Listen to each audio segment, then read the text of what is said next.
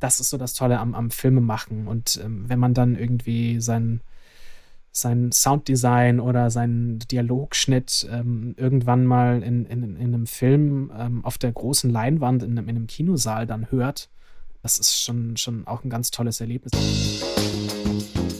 Freundebuch, ein Medienpodcast mit den Alumni von Max Neo.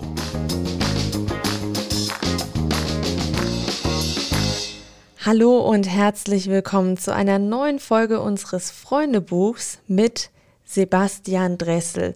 Er ist freiberuflicher Sounddesigner und Soundeditor in London und zusammen mit Bene, den ihr vielleicht schon aus der Folge davor kennt, hatte Sebi eine Late-Night-Show bei Max Neo.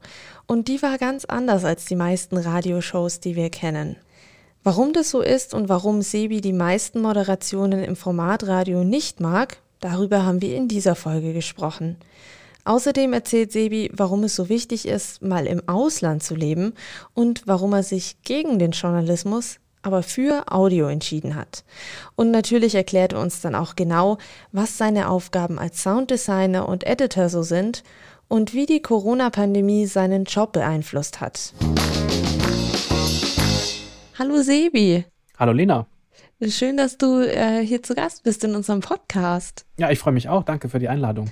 Es ist ein Freundebuch, das heißt, das ist wie früher, wenn man das so aufgeklappt hat. Da gab es verschiedene Kategorien und eine Kategorie war natürlich Name. Sebi, dein Name. Mein Name ist Sebastian Dressel. Dein Alter?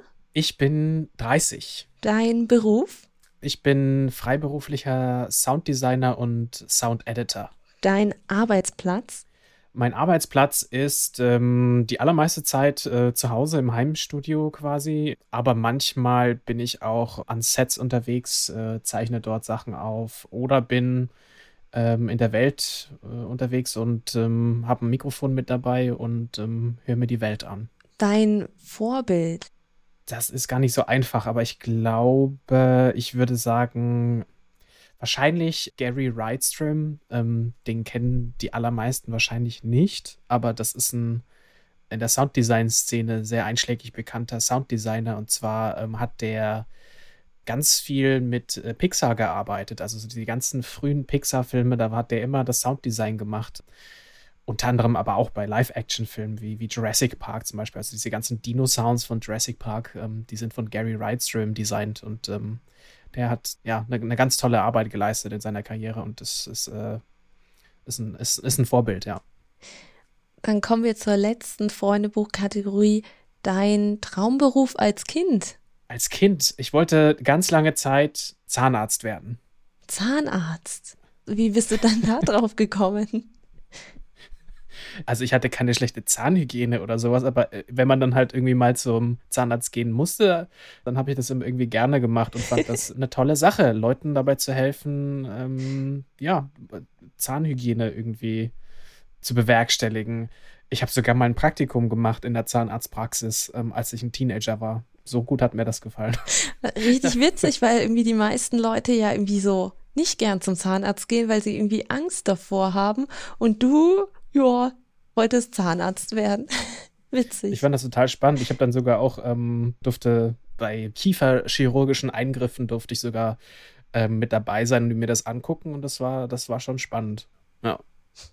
Und wie ist es dann dazu gekommen, dass du dann in die Medienwelt abgebogen bist? Das ist eine gute Frage. Ich glaube einfach so, dass das über die höhere Schulzeit, über die Oberstufe hinweg, ähm, hat sich dann mein Interesse da so ein bisschen gewandelt und ähm, ich habe dann irgendwie erkannt, dass ähm, ich so im, im, Storytelling doch eher meine, meine Stärken sehe und, und meine Leidenschaft sehe. Und ähm, ich habe dann vor allem nach der Schule dann, nach dem Abitur, sehr, sehr viel Radio gehört und hatte schon von Kindheit an so eine Veranlagung für Audio, generell Audio-Storytelling durch Hörspiele. Und ähm, ja, dann hat sich das irgendwie total gewandelt und ähm, dann lag es irgendwie nahe, vielleicht äh, diese Leidenschaft für Storytelling eben im äh, Audiobereich auszuleben. Und das naheliegendste war dann als Einstieg das Radio.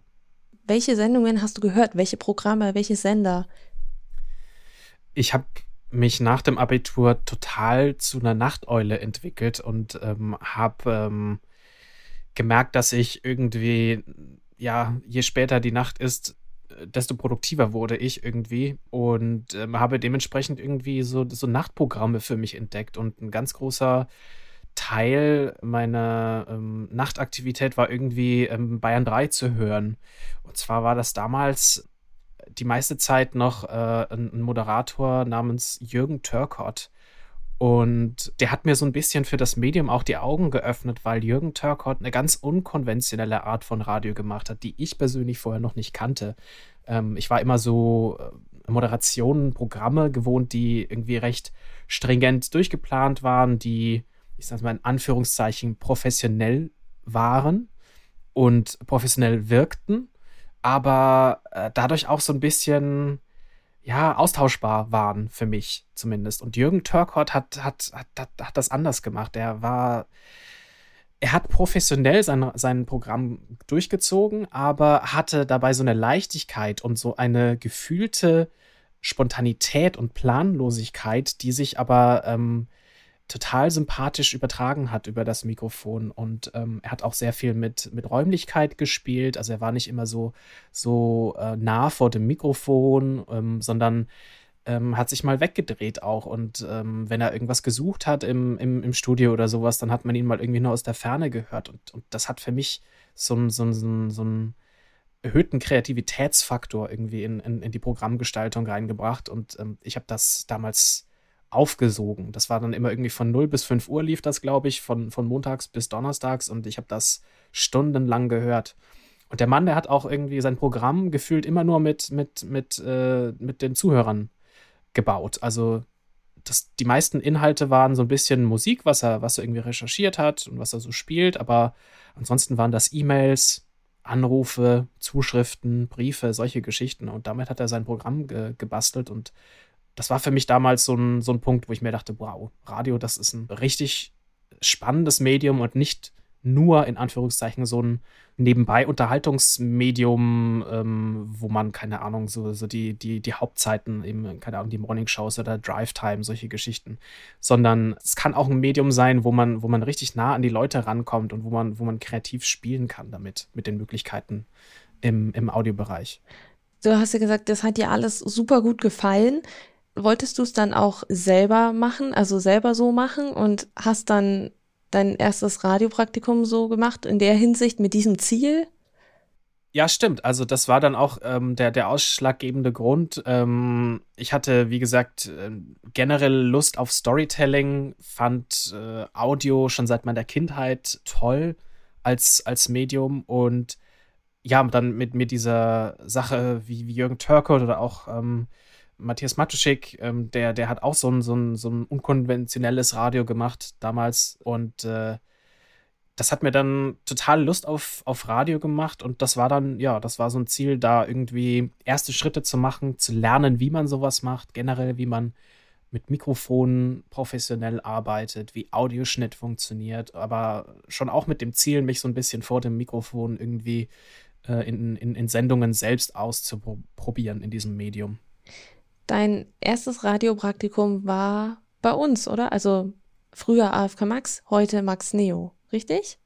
Genau, also ich habe ich hab mein Abitur gemacht und das war dann ein paar Monate später dann, also ich, wann wird man mit Abi fertig? Irgendwie halt im, im Sommer oder im, im späten Frühling und dann. Ja, so Juni, Juli, glaube ich. Genau, und dann ähm, gleich im, im September war das, glaube ich, ähm, habe ich dann angefangen bei, bei AFK und ähm, habe da mein Praktikum gemacht und ähm, das war mein erster Berührungspunkt mit ähm, Journalismus auch.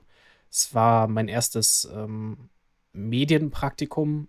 Ich habe zwar vorher schon irgendwie zu Hause hobbymäßig irgendwie so ein bisschen ja versucht Sachen aufzunehmen ähm, und ähm, da so ein bisschen Erfahrung zu sammeln, aber beim AFK damals war das das erste Mal in einem professionellen Rahmen. Ja.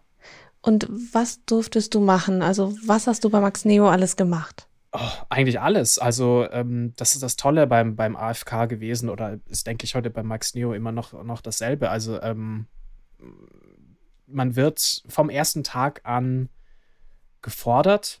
Das ist äh, das, das Wunderbare an, an, an der Zeit bei, bei Max Neo, dass man sofort eingebunden wird. Also, ähm, ich, ich durfte oder musste, äh, das war, da ist mir damals schon, schon auch der, der Bammel gegangen. Ähm, ich musste direkt am ersten Tag ähm, Veranstaltungstipps lesen, recherchieren und lesen on air.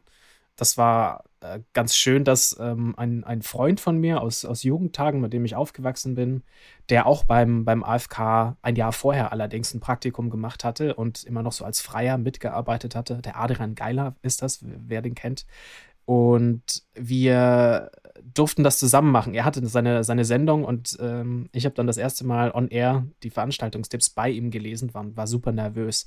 Aber das war direkt der erste Tag eben, sehr aufregend und dann auch in der ersten Woche direkt mit auf Pressekonferenzen, ähm, mit Pressevertretern sprechen, Interviews aufzeichnen, dann direkt eine Einführung in den Audioschnitt und es war sehr viel am Anfang, das alles irgendwie auf die Reihe zu bekommen, sowohl die, die journalistische Seite mit Recherche und ja, wie, wie, man, wie man Quellen einschätzen kann ähm, und ähm, das Schreiben fürs Hören, auch Sprechen dann so ein bisschen üben äh, vor dem Mikrofon und ähm, dann aber auch die, die technische Seite eben. Das war alles eine, eine, eine sehr, sehr spannende Zeit und ähm, dann nach einer, nach einer Weile ist man dann irgendwie in der Redaktion als mehr oder weniger vollwertiges Mitglied dabei, weil man sich dann schon einigermaßen gut auskennt. Und irgendwann geht es dann in die weiteren oder ging es dann in die, in die weiteren Stationen rein. Also ähm, Nachrichten machen, ein bisschen Musikredaktion äh, reinschnuppern, dann Technik lernen, die Studiotechnik lernen, erstmal erstmal Musikmixes fahren, ohne dass man selbst Moderation machen muss.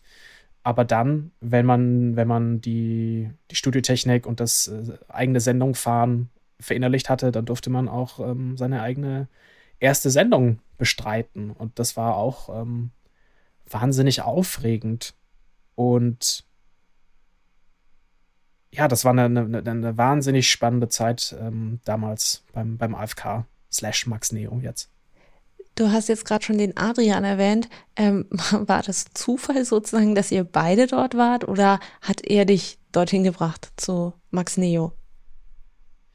Ja, genau. Also ähm, ich habe vorhin schon gesagt, ich war generell so, hatte total Interesse an, an, an Radio, aber wusste jetzt auch nicht genau, wie, wie komme ich da am besten irgendwie rein. Und Adrian, ähm, wir sind im, im selben Ort aufgewachsen und ähm, hatten, waren, waren befreundet eben in unserem äh, in unseren Teenagerjahren und ähm, der ist ein Jahr vor mir mit der Schule fertig geworden und ähm, hat dann ein Praktikum beim AFK gemacht und ja, dann haben wir da mal so drüber gesprochen und der hat gemeint, das ist voll toll und da kann man total viel selber machen und wird eingebunden und ähm, ja, das ist eine total tolle ähm, Stätte, um, um, um Radio und Medien zu lernen. Und dann dachte ich mir, ah, cool, ja, dann, also wenn, wenn Adrian das, das, das so lobt, dann, schaue ich mir das auch mal an und ähm, habe mich dann beworben, ein Vorstellungsgespräch gehabt und ähm, ja, ähm, also er war der Grund, dass ich auf, auf den AFK überhaupt gestoßen bin und ähm, letztendlich dort dann auch gelandet bin, ja. Jetzt hast du gerade schon die Moderation angesprochen, dass es total cool und spannend war.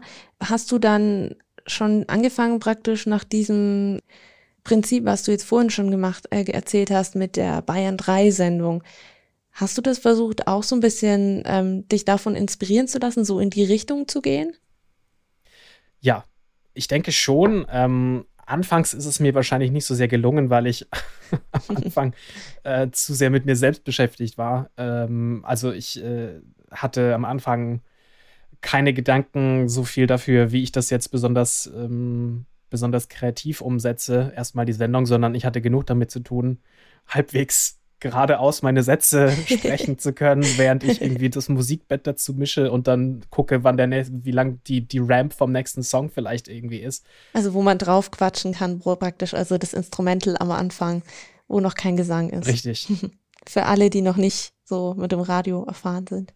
Richtig. Und das war, also ich war, ich hatte damit erstmal zu viel zu tun, als dass ich mir groß gestalterisch Gedanken machen konnte. Aber als das dann sich einigermaßen gefestigt hatte, äh, dann habe ich mir schon überlegt, okay, ähm, ich, ich, ich habe das alles im Griff. Wie möchte ich das jetzt irgendwie, wie möchte ich dem Ganzen meine persönliche Note geben?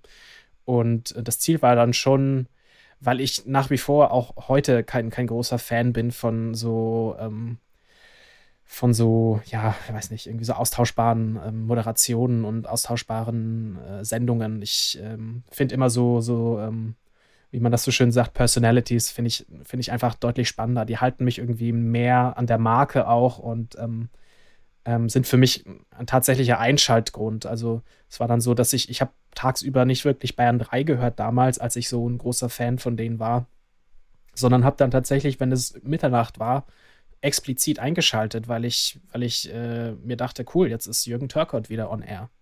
Und ich wollte dem Ganzen dann schon irgendwie so eine Note geben, auch weil ich so ein großer Fan war wie äh, Matthias Matuschek, Jürgen Törkott, ähm, mit, mit äh, den Möglichkeiten des Audiomediums gespielt haben.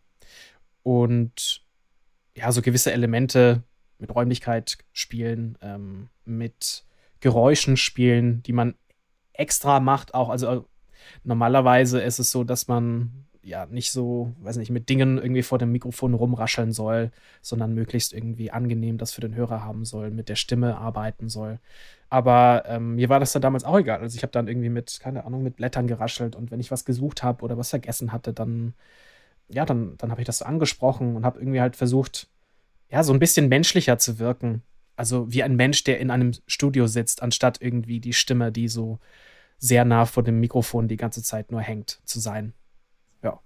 Also nicht so sehr wie so eine Maschine oder Roboter, sondern eher so wie ein richtiger Mensch auch ja, es, also es, hat, es hatte für mich einfach irgendwie so einen so ähm, so, so anderen Charakter, eher so ein bisschen so ein Wohnzimmercharakter, wo man auch gehört hat, dass da jetzt ein Mensch arbeitet in einem Studio und ähm, der da unterwegs ist und da irgendwie fleißig am Werkeln ist. Und bei anderen Moderationen ist es, oder bei Programmen es, was mich da so stört, ist, ist, aber das ist auch nur tatsächlich mein eigener Geschmack, ist das häufig einfach ähm, ja, die, die, die Leute so sehr vor dem Mikrofon nah dran sind, ähm, dass man, dass sich das so anhört, als wären sie irgendwie direkt im Ohr. Manche Leute finden das toll.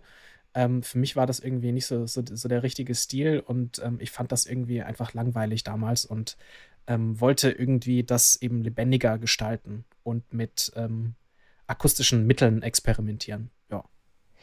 Du hattest ja auch eine eigene Sendung dann auch, ne? Also über das Praktikum hinaus. Was war, also was war das für eine Sendung?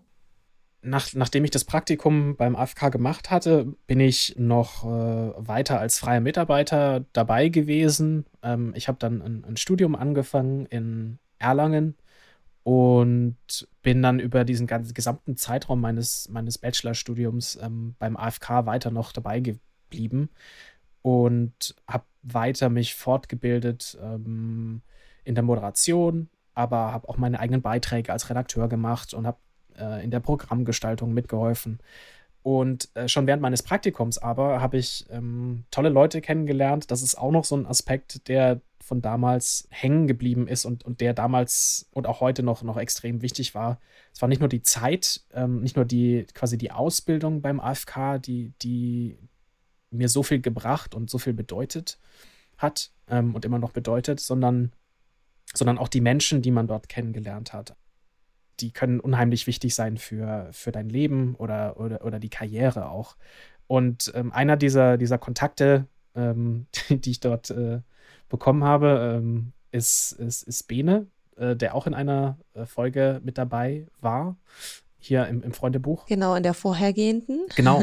Und den, den habe ich damals als Kollegen kennengelernt ähm, und ähm, wir haben dann über, über einige äh, Wochen erstmal quasi während unseres Praktikums zusammengearbeitet und haben uns recht schnell sehr gut verstanden und ähm, gemerkt, dass wir irgendwie eine ähnliche Art von Humor haben, ähm, auch was, was so ähm, Stil angeht, uns, uns sehr gut verstehen im Radio, also Radiostil so. Und ähm, ja, über, über die, die Zeit nach dem Praktikum hat sich das gefestigt als Freundschaft, die bis heute übrigens ähm, anhält. Und wir haben uns dann irgendwann hingesetzt und dachten uns, hey, wir ähm, würden vielleicht gerne mal eine Doppelmoderation ausprobieren, denn das hatten wir beide noch nicht so wirklich gemacht. Und weil wir uns eben so gut verstanden haben und dachten, oh, das kann ganz gut, ganz, ganz gut hinhauen, haben wir das einfach ein paar Mal ausprobiert und dann gemerkt, okay, das ist gar nicht so einfach, ähm, sich nicht ständig irgendwie ins, ins, ins Wort zu, zu fallen, aber ähm, wir wollten das dann ausbauen, haben uns hingesetzt, haben ein Konzept geschrieben und äh, sind damit dann zum damaligen Programmleiter, dem Achim Kasch, gegangen und haben gesagt, Achim, pass auf, das ist unsere Idee. Wir wollen eine interaktive Late-Night-Show, Unterhaltungsshow machen. Gib uns dazu bitte einen Sendeplatz. ähm, und das ist auch so ein, so ein Aspekt vom, vom AFK oder von, von Max Neo. Ähm, das geht halt. Also man kann zu, zum, zum Chef gehen und kann sagen, hier, pass auf, wir haben ja diese, ähm, diese Idee, wir wollen das ausprobieren und ähm, ja, es gibt, es gibt eben beim, beim, beim AFK und bei Max Neo dann einen Rahmen dafür, wo man, wo man das, wo man, wo man sich austesten kann. Und das haben Bene und ich dann, dann zusammen gemacht. Und ja, diese, diese Sendung hieß dann AFK Max Nightlife, war wie gesagt eine, eine, eine Late-Night-Unterhaltungsshow. Ähm, und wir haben das dann insgesamt über zwei Jahre haben wir die zusammen produziert. Wow. Wir haben das dann so in, in Staffeln aufgeteilt, weil es zwischendurch bei Bene und auch bei mir so, so private Ausflüge gab. Also Bene hatte mal Praktika irgendwo anders, ich hatte dann irgendwie ein Auslandssemester woanders und wir mussten dann so kleine Unterbrechungen machen, aber ähm, ja, wir hatten dann quasi drei, drei ähm, Staffeln und das war so ein riesiger Sandkasten für uns äh, an, an, an Audiokreativität. Also wir haben da so viele Dinge ausprobiert und ähm, getestet. Anfangs war es recht holprig, würde ich sagen, weil wir dann noch so in der Findungsphase waren, wie wir so funktionieren, zusammen, on air. Aber nach einer Zeit hat das gut funktioniert. Ähm, man lernt dann auch irgendwie seinen, seinen On-Air-Partner besser zu lesen und man quatscht sich nicht mehr so häufig ins, ins Wort rein. Man ergänzt sich besser, man greift irgendwie so die Spielbälle besser auf und ja, nach einer Weile hat das, glaube ich, ganz gut funktioniert. Und das ist bis heute eine der wunderbarsten äh, und kreativsten Phasen in meinem Leben. Ja.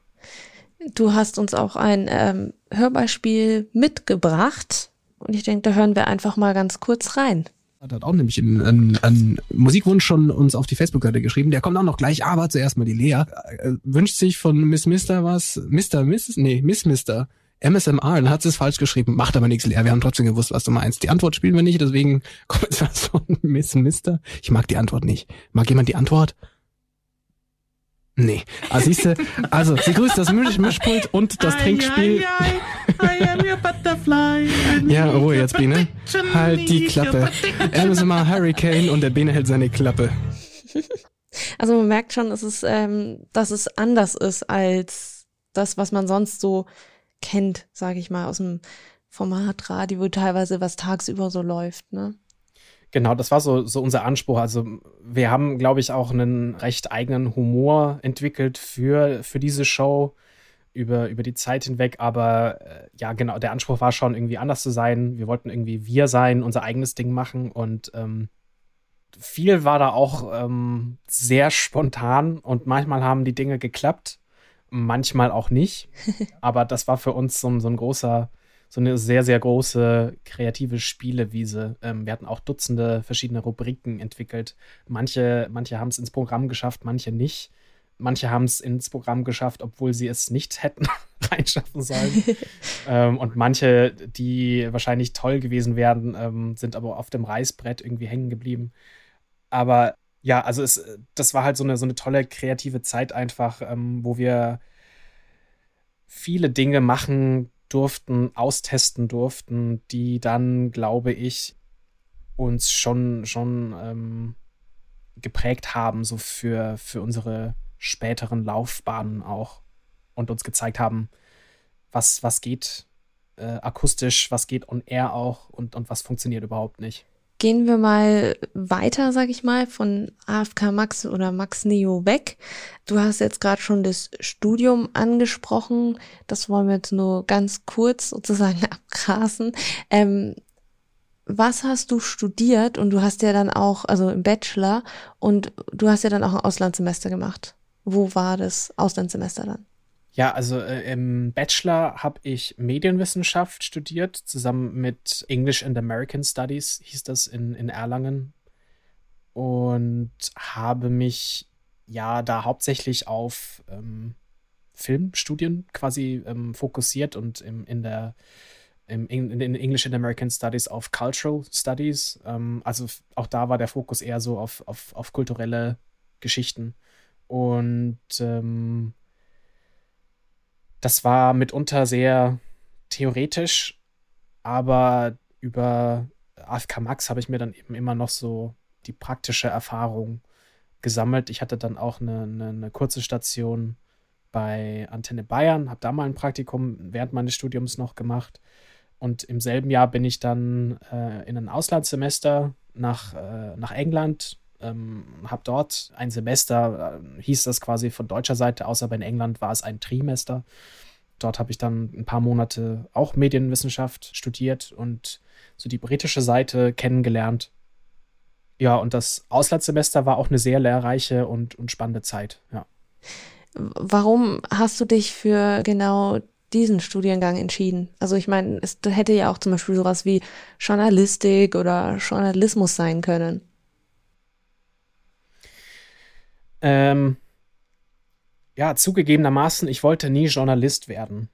Deswegen kam mir nie in den Sinn, irgendwie Journal Journalismus oder Journalistik zu studieren, ähm, weil das einfach nicht das, das Ziel war.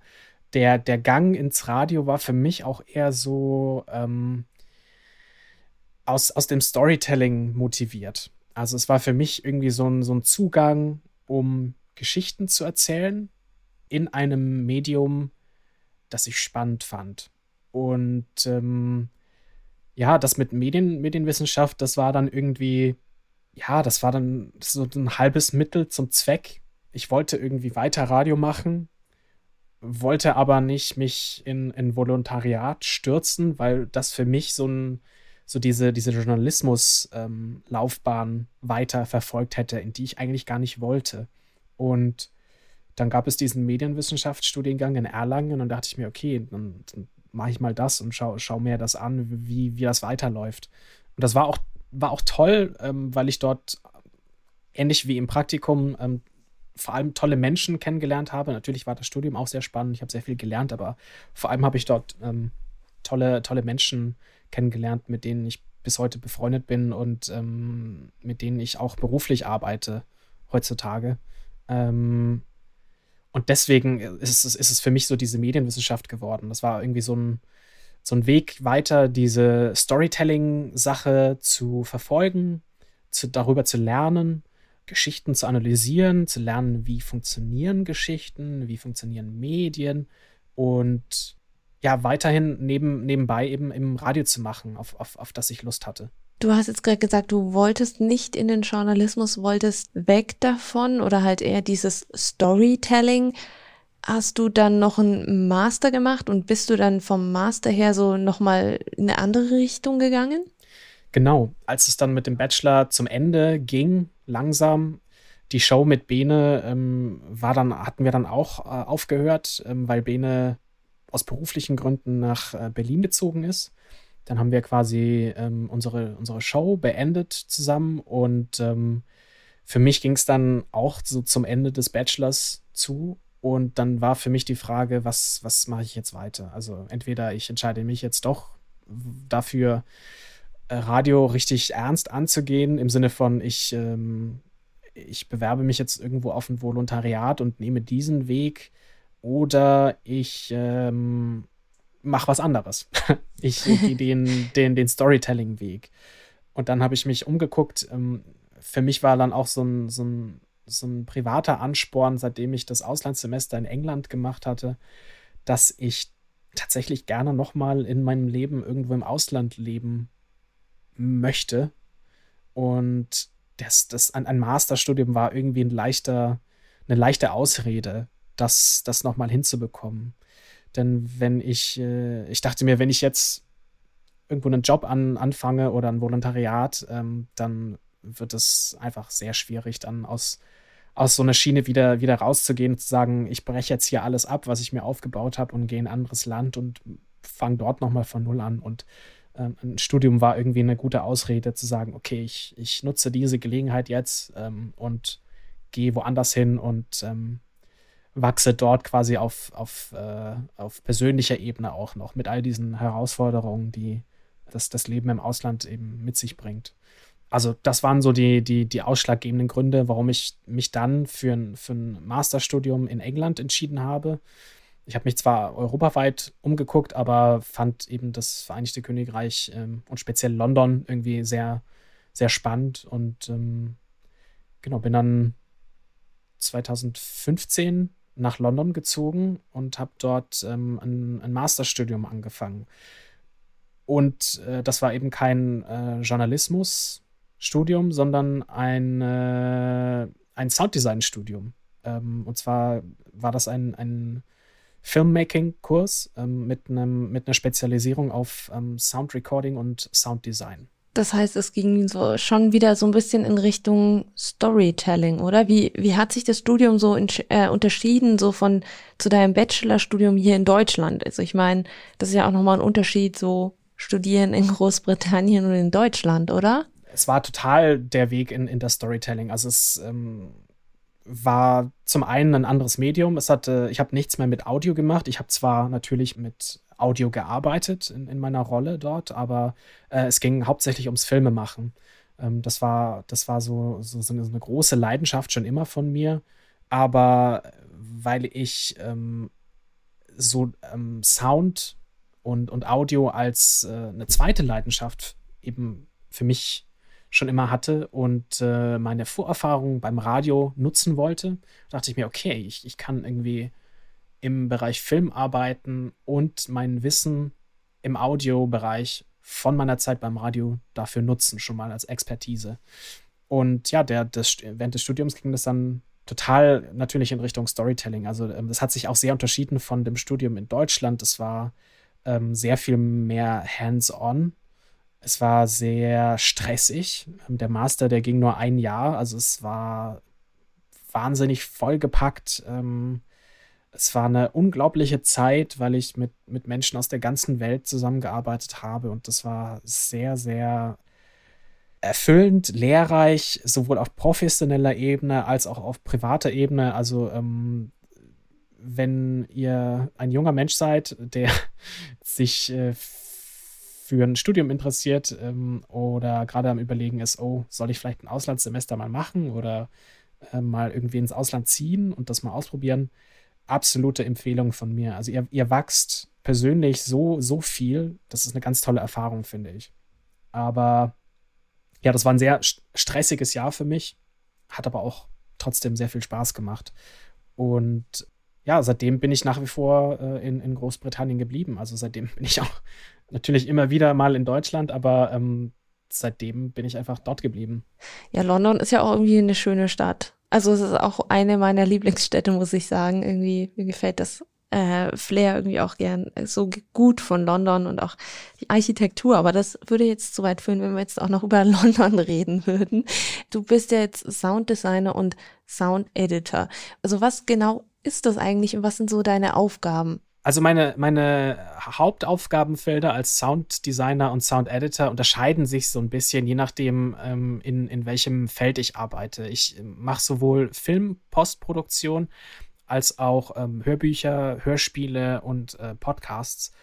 Ähm, und wenn wir uns jetzt zum Beispiel Film angucken, dann kümmere ich mich um alles, was passiert mit Audio, nachdem der Film geschnitten ist. Also am Set gibt es eigene Leute, die sich um Audio kümmern. Das sind Location Sound Recordists oder Location Sound Mixers. Die kümmern sich darum, dass ähm, die Schauspielerinnen und Schauspieler ähm, verkabelt werden, dass die Funkstrecken haben, dass da mit einer Tonangel der Ton aufgezeichnet wird und dass alles toll klingt.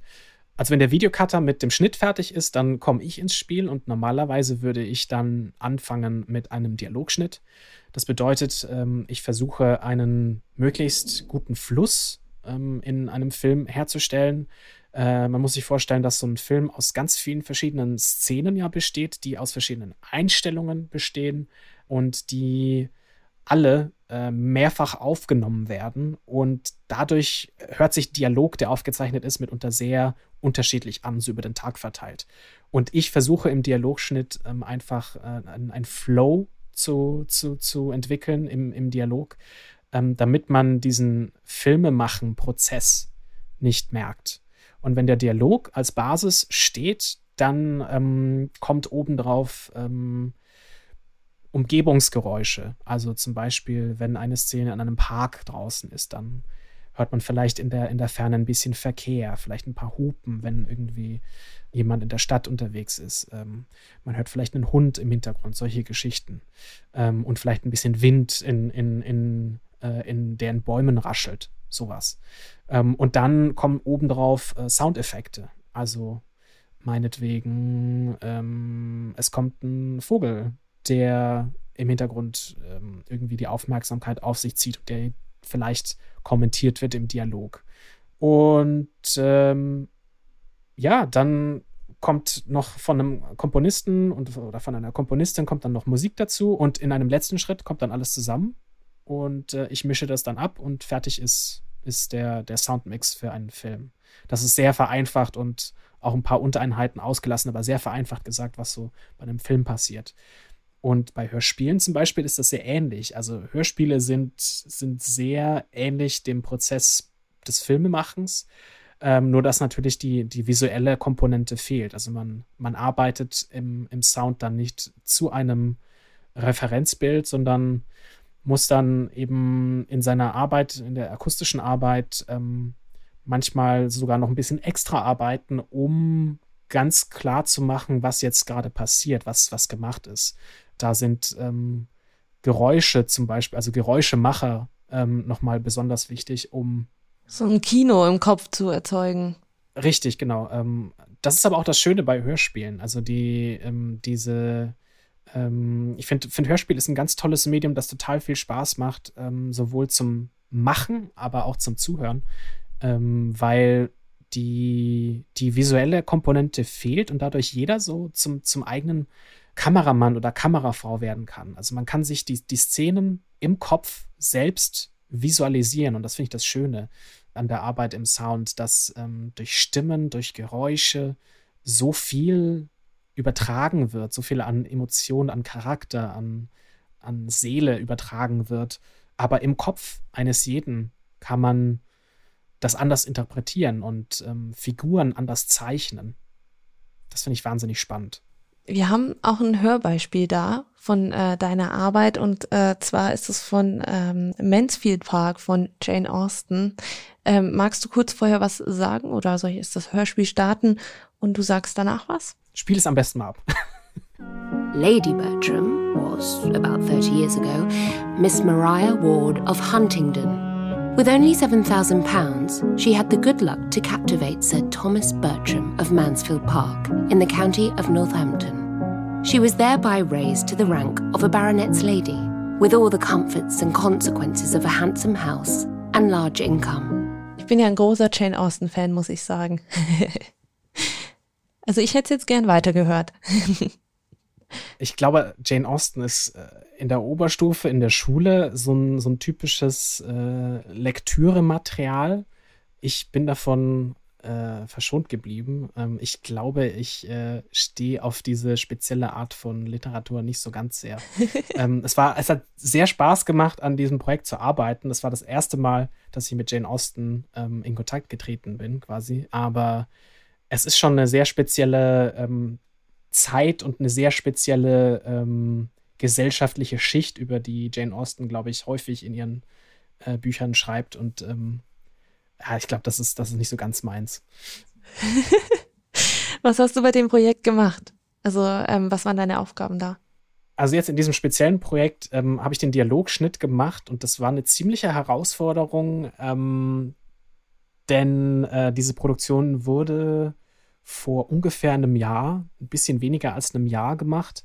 Ähm, das war also mitten in der Pandemie und noch zu einer Zeit, wo man noch nicht so sehr daran gewöhnt war, in einer Pandemie zu sein. Und wir haben dann eben versucht, einen Weg zu finden, ein Hörspiel zu produzieren. Wir haben zwar jetzt da nur die, die Erzählerin gehört, ähm, aber es ist ein Hörspiel, also es ist äh, szenisch und dramatisch aufgearbeitet. Ähm, und da hatten wir einen, einen vollen Cast. Also wir hatten, glaube ich, wir waren, glaube ich, zehn Schauspielerinnen und Schauspieler, die, die da mit dabei waren. Und normalerweise, was da passieren würde, ist, dass man die alle, je nachdem, ob das äh, das, das Scheduling ähm, erlaubt, aber man würde die normalerweise möglichst zusammen nach Szenen immer in ein Studio packen ähm, und dann eben sich gegenüberstehend spielen lassen.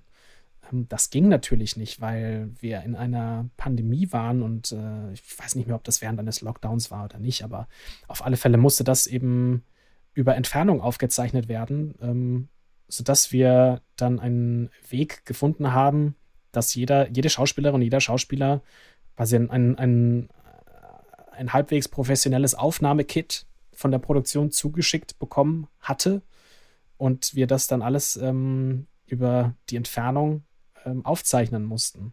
Wir hatten dann so, ein, so einen Referenz-Green Room, sodass sich die Schauspielerinnen und Schauspieler so ein bisschen sehen konnten, aber jeder war zu Hause und ähm, wir mussten das äh, überall lokal bei denen aufzeichnen. Dann mussten die Schauspielerinnen und Schauspieler das hochladen. Ähm, und wir mussten das alles ähm, wie ein riesiges Puzzleteil ähm, zusammenbasteln. Also es waren, ich glaube, das Hörspiel ist, glaube ich, acht Stunden lang. Huh. Also es ist lang, es ist viel Material, es sind bis zu zehn Schauspieler, wenn ich mich recht erinnere. Und dann kann man sich schon vorstellen, dass das ein, ein, ein riesiges Puzzlestück war, das alles zusammen zu basteln. Oh ja, das glaube ich. und da dann ähm, quasi ein, ein durchlaufendes, ähm, kohärentes Stück Dialog zu basteln. Ja, aber es hat Spaß gemacht. Du arbeitest jetzt so als Sounddesigner und Soundeditor. Was, was magst du da eher lieber? Magst du da eher bei mit Filmen arbeiten oder magst du da eher so Richtung Hörbuch, Hörspiel, Podcasts gehen? Das ist eine sehr gute Frage und eine sehr schwierige Frage. Ähm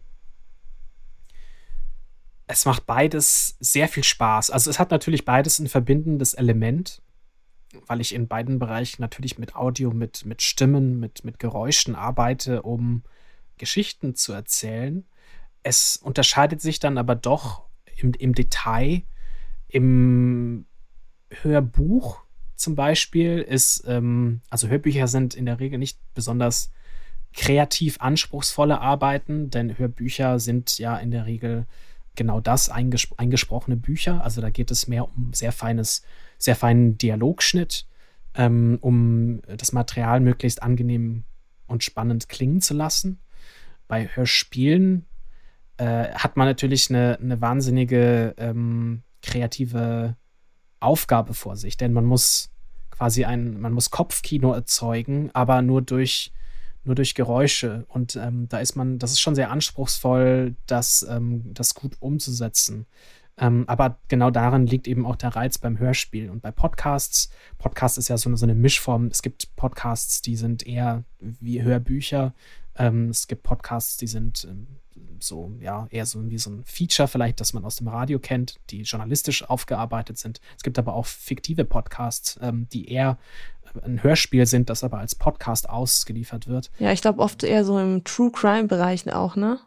Wahrscheinlich. Ja, ja, aber es gibt auch, ähm, ich kenne zum Beispiel einen, einen Podcast, den ich, den ich ganz spannend finde, ähm, der heißt Blockbuster. Also das ist im Prinzip ein dokumentarisches, also ich möchte nicht ganz dokumentarisch sagen, aber ähm, es ist ein äh, auf wahren Begebenheiten basierender fiktiver Podcast, ähm, ähm, wo es aber nicht um, um äh, ähm, kriminelle Machenschaften geht, sondern um das Filmemachen. Also um George Lucas, Steven Spielberg und deren Geschichte so.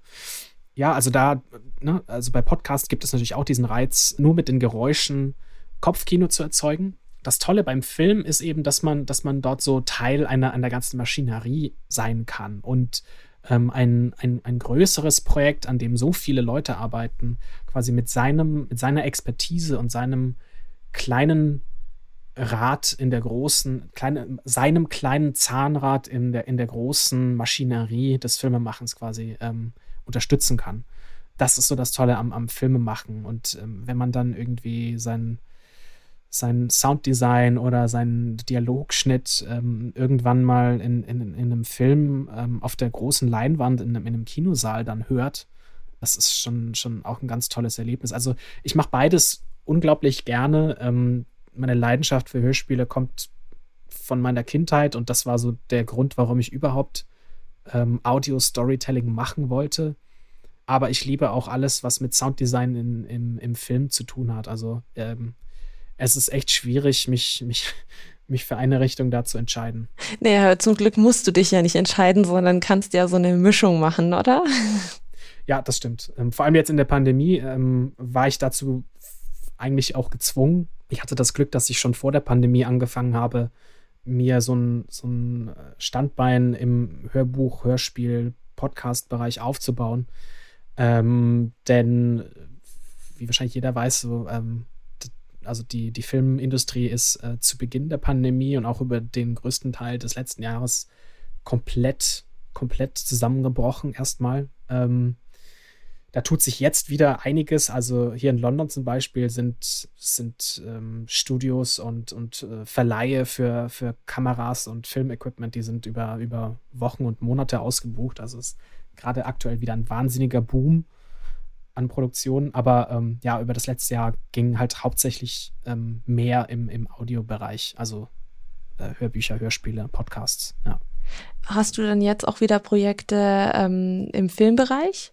Ja, also ähm, wie gesagt, es, es fängt so langsam an, ähm, da jetzt erst die Produktionen wieder beginnen, äh, volle Fahrt aufzunehmen, dauert das mit der, mit der, mit der äh, Film-Sound-Postproduktion in der Regel so ein bisschen. Also die sind dann ein paar, paar Wochen slash Monate hinterher.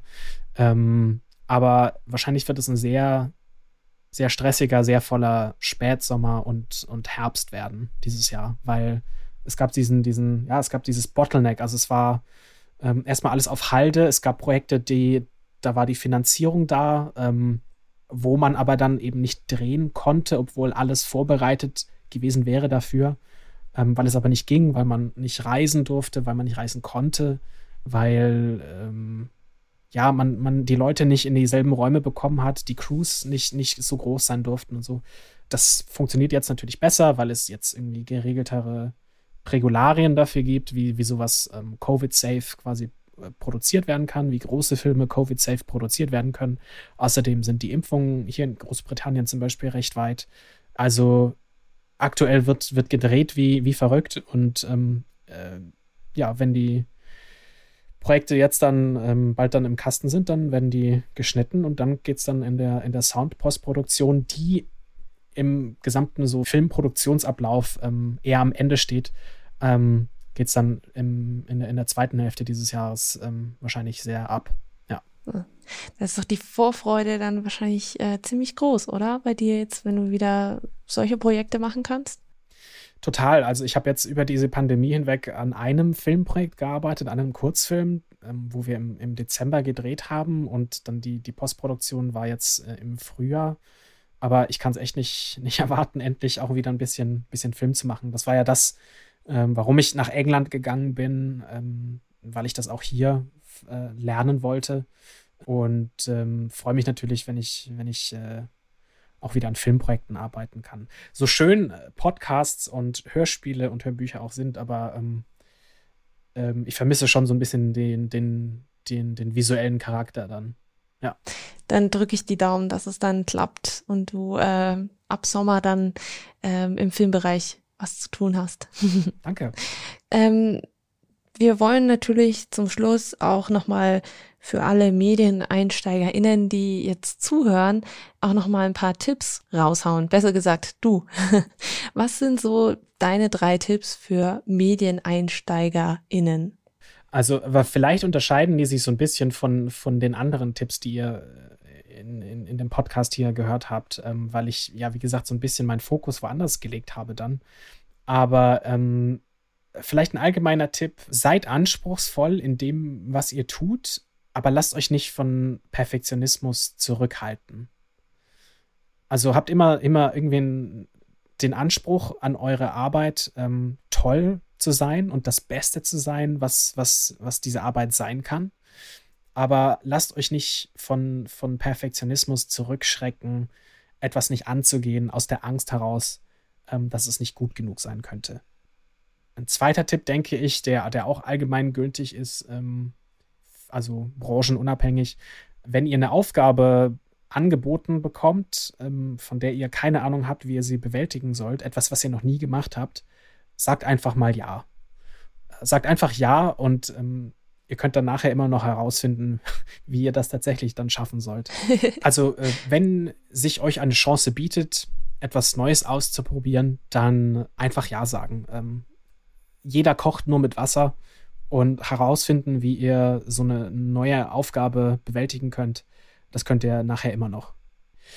Und drittens, das ist vielleicht ein bisschen spezieller für, ähm, für Leute, die sich für Audio interessieren, legt euch ein günstiges Aufnahmegerät zu, das ihr versucht, immer bei euch zu tragen. Es gibt so kleine Einsteigergeräte, die, die kosten unter 100 Euro oder knapp 100 Euro so.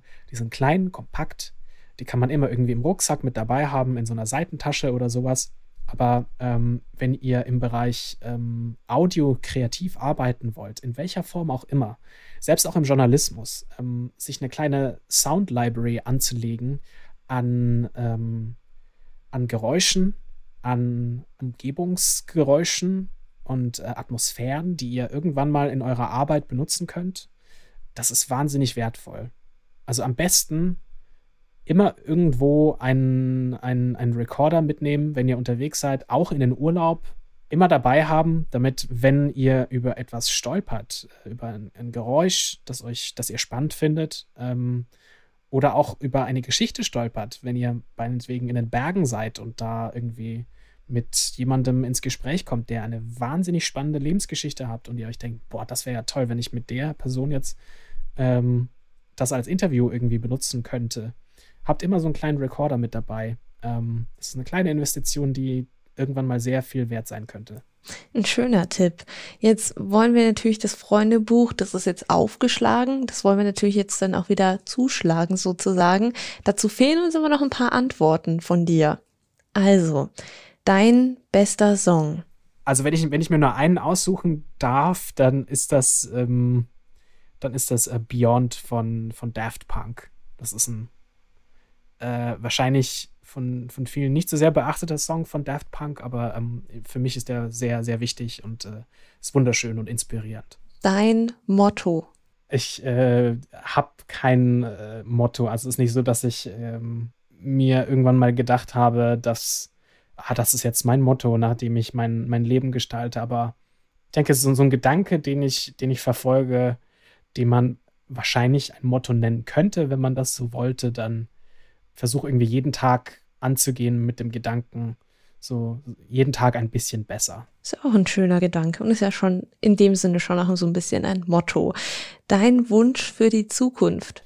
Also etwas, was mich aktuell sehr beschäftigt ähm, und was mir häufig durch den, durch den Kopf geht, ist, dass ich echt Lust hätte, dass, dass Politik wieder langweiliger wird. Also das meine ich total im positiven Sinne. Also was so, was so in, in Deutschland und der Welt abgeht, ich habe echt Lust wieder auf eine Zeit, wo, wo alles ein bisschen ruhiger wird, ähm, entspannter wird und ähm, wo Politik wieder ein Stück weit langweiliger ist, als es aktuell der Fall ist. Oh ja, da hätte ich auch richtig Lust drauf. Danke, Sevi, dass du hier in unserem Podcast Freundebuch zu Gast warst. Und jetzt können wir die Seite sozusagen umschlagen und haben jetzt eine gefüllte Freundebuchseite mit Sebi. Sehr schön. Es hat mich gefreut. Danke, dass ich da sein durfte. Sehr gerne. Mach's gut. Ciao. In der nächsten Folge kehren wir dann wieder nach Deutschland zurück. Kevin Ebert wird euch da ganz offen und ehrlich alles über seine bisherige Karriere erzählen. Er arbeitet aktuell beim Bayerischen Rundfunk, genauer gesagt bei Puls und beim Westdeutschen Rundfunk. Er probiert da für das YouTube-Format Man müsste mal verschiedene Dinge aus, zum Beispiel Containern gehen oder eine Leiche für die Bestattung vorbereiten.